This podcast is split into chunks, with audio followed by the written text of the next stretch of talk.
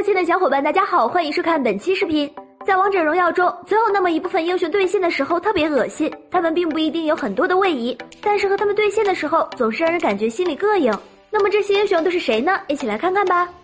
一墨子，墨子的恶心之处在于二技能，而且还有延迟伤害和控制。墨子在对线的时候，二技能的攻击范围是玩家们都不怀疑的，一炮放出去，通常都是打到视野之外的。前期伤害低点儿，但是有眩晕；中后期不但有控制，而且伤害也起来了。二钟馗，说到对线让人恶心的英雄，钟馗绝对是占据了一席之地。一手钩子让多少脆皮玩家直接魂归泉水，而且是开局就有二技能。前期勾勾人骚扰一下，后期一钩子下去，就算是满血的脆皮也扛不住一钩子加一屁股，肉盾英雄吃下一套也不好受。三扁鹊，扁鹊是当前赛季最冷门的英雄之一。